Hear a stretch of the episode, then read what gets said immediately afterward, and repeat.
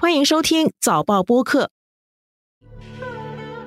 India is proud to assume the presidency of G20. 聚集全球二十个主要经济体和新兴经济体的二十国集团峰会 G20 将在本周末于印度新德里召开。印度为这场峰会订立了一句梵语主题，意思是“天下是一家”。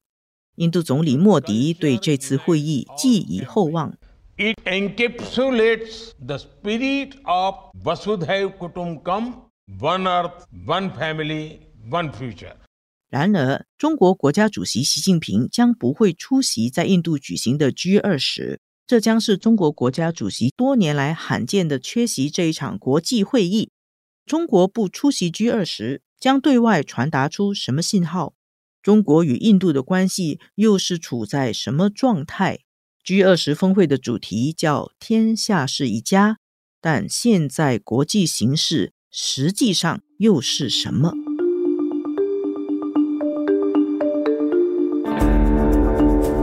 纵观天下，监测中国心跳。早报播客东谈西论，每周和你一起探讨国际热点话题。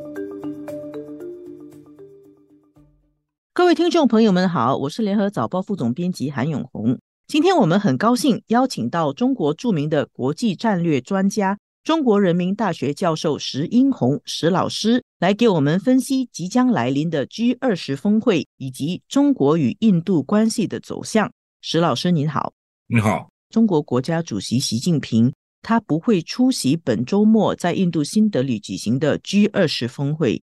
我们知道，过去中国国家主席几乎是每一届的 G 二十峰会都会出席，除了疫情期间，中国的国家主席没有错过任何一次的 G 二十峰会。如果他今年不去，那又是为什么？在一定意义上，我可以说，中国国家元首是不是参加在新德里的 G 二零峰会是 irrelevant 的，是没有关系的。因为不管中国国家元首是否参加新德里的 G 二零峰会，中国和 G 二零的关系，特别是其中中国和印度的复杂的、包含正反两面的关系，都不会有任何更动，或者不会有任何实质性的改变。如果说到中国和这次 G20 东道主印度的关系，大家都知道有正反两面复杂的交织在一起，其中呢负面的更为突出。如果说正面的，首先就是中印两国主要通过已经多次的军长级的边境会谈，非常艰难的，但是仍然是有效的，在多个月内防止了中印两国部队在边境发生。严重的军事冲突。第二呢，中印两国各自在国际舞台上某些重大的国际问题发表可以说类似的立场、类似的意见，这也是相当积极的，也反映了中印两国作为两个泛中大国，必然在世界政治经济的某些重大问题上有至少平行的或者类似立场。但是我刚才说，中印关系的负面更加突出。为什么这样说呢？首先，印度坚持占领大量的中国领土，还有印度坚持占领有争议的克什米尔地区的领土，而且在边境上长期维持对抗中国的武装力量。第二，印度继续加宽加深它在印太四国联盟当中的军事作用。众所周知，这个联盟主要就是针对中国的。第三，印度特别在最近。表现了对中国关于南海问题的权力伸缩的严重的反对立场。几天前，中国发表了2023年中国的地图，其中南海是显示中国的主权伸缩和专属经济区经济权益伸缩的。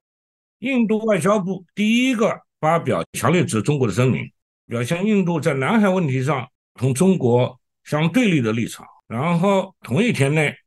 菲律宾外交部、马来西亚外交部，一定意义上是尾随印度，也发表了这样立场。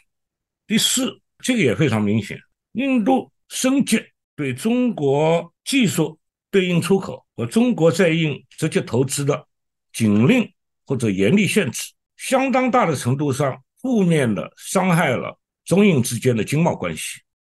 毫无疑问，中印关系负面的、复杂的竞斗、对立、争端，显然要比中印两国合作要更加醒目，更重要的影响中印关系和区域甚至全球政治形势。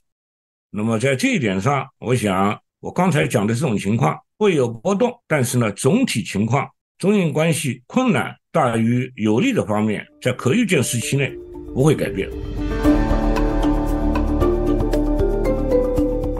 已经说了，说这个习近平到底去不去 G 二十是 irrelevant 的，但是他最后如果是不去，是不是还是表现出他们的矛盾已经激化到一个程度呢？也就是说。中印之间的矛盾，甚至中国和 G20 目前内部的相当大的势力的矛盾和对立，这是一个结构性的系统，不会因为一件事情，哪怕是国家元首参加而不参加，发生基本的改变。在这个意义上，我说是 irrelevant，也就是说，我们观察家更应当注意基本的结构性的事态，而对于 situational phenomenon。比如说，元首参加不参加这种要予以注意，但是呢，不能过度的设想它能产生的影响，甚至结构性影响。中国是 G20 的重要成员，作为最大的发展中国家，这个 G20 一向也给中国提供了伸缩自己的立场、增进国际影响，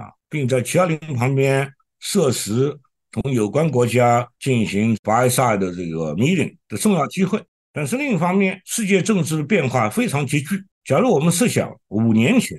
甚至更长时间以前，国际环境跟今天已经有了很大的某种意义上，因为时间短，急剧的，我们可以点嘛？G 二零是十九个主权国家加上一个欧盟，叫 G 二零。那么在这些当中，目前大致同中国处于友好关系的是六个：阿根廷、巴西、印度尼西亚、墨西哥。沙特阿拉伯还有一个俄国友好关系，我要做两个重要的保留。第一，就是俄国关于乌克兰那个战争行为经常为难中国；第二，同发展中大国有两亿人口印度尼西亚的关系当中有个重大的例外，就中国跟印尼在南海问题上立场基本对立。所以这样盘点下来，六个，而且其中两个。我还做了相当重要的保留，因此今天这种情况，比如说五年前是不一样的。也就是说，我们在 G20 之内已经碰到，并且将继续碰到，也许更多的困难、更多的复杂性。也因此，在一定意义上，我回到开头我说的话：中国国家元首是否参加这次在新德里 G20，一定意义上是 irrelevant，没有关系的，因为我刚才说的基本情况。不管是参加还是不参加，大概不会有重大的变更吧。关于习近平可能不去啊，也有人说，那么印度就可以正好在中国缺席的情况底下，表现自己才是全球发展中国家的领头，而且这个大会的趋势可能它往对中国更不利的方向发展，那么中国就无能为力。我们都知道，近年来世界政治经济发生了急剧的变化，G20 作为一个整体。原先就是比较松散的政府间的这样一种论坛，原先的作用就有限。面对世界政经济的主要是负面性的，甚至可以说恶化，G20 影响世界政治经济的能力本来就不强，现在毫无疑问更弱。因为这个世界政治经济目前情况是 no one can deal with，某一个国家或者某一批国家在 G20 内的影响。如果不是一天两天那种啊 s i t u a t i o n 非常 phenomenal 的影响，而讲基本的结构性的影响，不会因为这次会在哪开就会有大的变更。印度也不是依靠这个作为 G20 的东道主，就讲目前最近的情况，印度很得意，确实有重大成就。第一，在极为难登陆的月球南极实现登陆，而且发挥了清晰程度令人惊叹的照片。第二，印度成功的发射太阳观察卫星，所以别的不说，大概这两条目的就很牛了。目的也是一个聪明人，也不会预期印度的国际政治经济影响，由于在新德里办了一次 G20 峰会，就会有多了不起的变革。G20 峰会虽然重要，但重要性很有限。我说一句比较 cynical 的话：开会开完以后，半个月不到，对于大部分 street people in the world 都忘记了，在街上的啊公众们忘记。G 二零的好处呢，就提供了一个机会，使得在会议旁边可以进行也许大量的不同国家之间，还有国家欧盟之间那种 sideline 的啊 meeting。这个可能这种机会虽然是附带的，也许比 G 二零本身作为一个论坛更重要。至少，如果我们把这些国家一个一个拿出来看的话，可能他们会认为他们更重视 G 二零提供机会同某个。或者某一些国家举行的双边或者最多三四边的讨论。其实这一次拜登会去吗？拜登会去。对，所以去年习近平跟拜登是在印尼巴厘岛的 G 二零见了面。那么这次拜登去，那习近平如果不去的话，也就表示这个习拜会不会在这个时候。这个需要回忆，去年十一月十五号在印度尼西亚巴厘岛，中美两国元首面对面会谈。面对面会谈是一回事，会谈以后会怎么样呢？去年十一月到现在大概九个半月了吧，十个月了，我从来没有见过在这么短的时间内，中美两国之间的对抗，包括军事对抗和其他方面，无论是就台湾问题、就南海问题、就军备竞争，还就高技术竞斗，我从来没见过在这么短的时间内有这么多的相当严重的，甚至可以说升级。也就是说。这样一种回忆，我想中美两国领导人都很清楚，因此我猜测一定会给中美两国领导人一个 warning，就是说见了面有可能情况过几个月总结一下变得更糟，所以呢，这个界面就可能被他们认为至少是 unnecessary。中印之间的关系负面。比正面突出。那我们知道，这个中国和印度嘛，他们不久之前刚刚在南非一起参加了金砖峰会。其实，在那次的金砖峰会上面，就是 BRICS，B R I C S 那个金砖峰会以后，大家就同意要扩容。那么，中国和印度都是金砖的主要成员嘛，巴西、俄罗斯、印度、中国、南非都是那个金砖的主要成员。那么，他们决定了扩容。增加六个成员，当时就感觉金砖的国际地位会提高，在国际上成为一个美国主导的国际秩序以外，提供另外一种选择。但是现在我们看金砖的两大主要的国家，印度和中国关系都搞得这么紧张，那我们是不是可以从这边想，金砖它到底最后可以在国际上发挥什么影响力？我们也不用有太高的期望。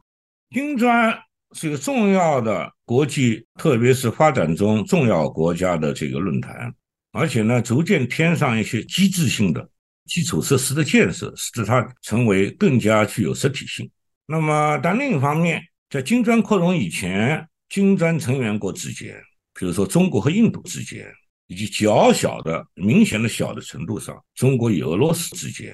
中国与巴西等等之间，与南非。是有一些困难的，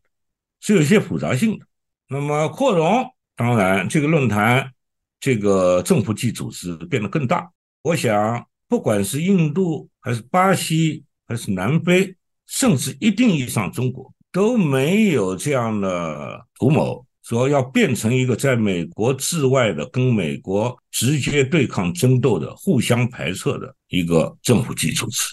非常明显。特别是其中印度、巴西、南非，我不说扩容以后，呃，这也是对的嘛。从他们国家利益观点来看，就是论问题。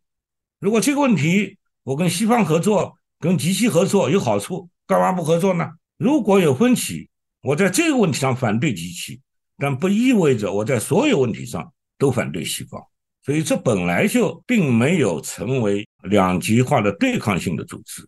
至于世界政治两极化，不是这件事情决定的，而是比这件事情更重要的一些事情决定。金砖这个扩容了嘛，而且一下子扩六个，看起来很壮观，但是呢，也没有排除我们需要具体分析这个 benefits 和 liability 利弊的必要。我个人认为有两例，第一例，中国非常重要的能源进口国沙特。和阿联酋进入金砖，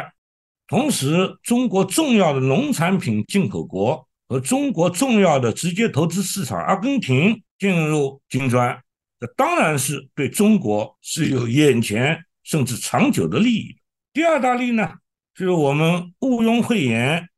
在金砖内外，中国和俄罗斯有的时候是会有竞争，哪怕是潜在的暗中竞争影响力的。而我刚才提的这三个阿联酋、沙特和这个阿根廷，明显的没有特别亲俄的姿态。所以，如果中俄暗中或者实际上在金砖内竞争影响力的话，他们是不会采取倒向俄国一边这样的态势，这又是第二例。但是呢，也有这个 liability。坦率的说，第一，伊朗和埃塞俄比亚非常亲俄，特别是由他们在俄罗斯对乌克兰战争当中扮演的实际的盟国表现来证明。因此，假如在金砖内部或者甚至金砖以外，中国和俄罗斯有潜在或者实在的影响力竞争的话，毫无疑问，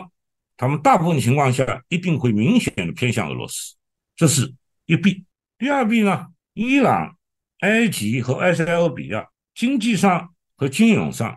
是能力非常弱的国家，也就是说，在这两方面是相当穷的国家。因此呢，客观上我们可以预料，他给这么一个中国添上了这方面的负担。什么样的中国呢？就总的来说，对外援助能力。已经有了明显的缩减的中国，最后就像印度、巴西和南非一贯表现，现在沙特、阿联酋和阿根廷也同样表现，他们同西方有着传统的和新形成的重要的友好关系，所以这种情况会制约他们在重大场合、重大问题上。偏向俄罗斯或者偏向中国或者偏向中俄两国的程度，所以如果仔细来分析的话，我们看的比较透彻，既看到有利的方面，也看到实在或潜在的不利的方面。石老师，您刚刚说的是两利三弊哈，这个两利三弊没什么意思。你可以发现，比如说四利五弊，总之一句话，这个三弊不见得在某个时候比那个两利更重要。但反过来也一样，在另外一个时候，可能这个三弊就显得比两利更重要。反正有利，但也有弊，而且弊 more than one 不止一个。事实上，听您这么说，我们从战略上的结构上的问题来讲，从 G 二十到这个金砖，包括您刚刚说的去年底习拜会到现在，中美的关系。您说从来没有见过恶化的这么快，所以其实总体来说，中国的这个外部形势是很不利，而且还在恶化中。在中共产党二十大报告和中国领导人的多次讲话当中，已经表述非常清楚，也就是说，挑战很厉害，压力很大，很广泛，很深刻，而且呢，从所谓底线思维出发，还要 prepared for 狂风暴雨啊，对，有惊涛骇浪的这种风险。那么实际上不做这个金砖或者是 G 二十这些东西，中国想要怎么样去解决这个问题呢？从古至今就证明，至少一半的事情是无法解决，无法解决事情怎么办？只说 deal with 处理应对，就是尽自己的最大能力。但是如果从政治现实来看，这个能力，世界所有各国都受各种各样的严厉的限制。那么尽自己的能力。使得情势能够哪怕局部的有所缓解，或者惊涛骇浪，争取让他不来。当然，谁也不知道最后会不会来的时候，己方准备较足。所以，我想理论上来说，我就不说中国应该怎么去应对这一系列形势，因为应当怎样没有用，会怎样呢？我们得以参考的就是当前或者近年来中国的做法。那么，我想按照近年来中国做法的话呢，也是有利有弊。主要弊就在于尚未证明这些做法可以基本变更对中国形势当中那些基本的不利的方面。我其实更加关心的是我们是第三者嘛，外来，还有新加坡是世界上一个小国，那我们要怎么样去预测跟判断接下来会发生什么事？因为中国的外部形势不好，其实也表示国际的关系会越紧张。那么呢，我们预判接下来会是一个怎样走势呢？我觉得这个保持观察，而且耐心的观察，让子弹再飞一会儿，不要过早结论是非常重要的。那么世界那么大，最根本的来说，就第一观察。中国与美国及其核心盟国的关系状态。第二呢，就是观察中国与周边的重要邻国和世界上其他重要国家或者国际组织，特别是欧盟的关系状。观察嘛，这个观察以后不一定有办法。我指的是 politically practical 的办法，但至少心里可以有一个数，这个能够对未来情况至少有心理的准备。惊涛骇浪并非不可避免，但是避免惊涛骇浪的难度，也许要比我们现在很多人设想的要大得多。好，谢谢石老师，谢谢谢谢，谢谢各位听众收听我们制作的《东谈西论》这一期的导播是王文义，助导与剪辑李怡倩，《东谈西论》每逢星期二更新。新报业媒体联合早报制作的播客，可在早报的 SG 以及各大播客平台收听。欢迎你点赞分享。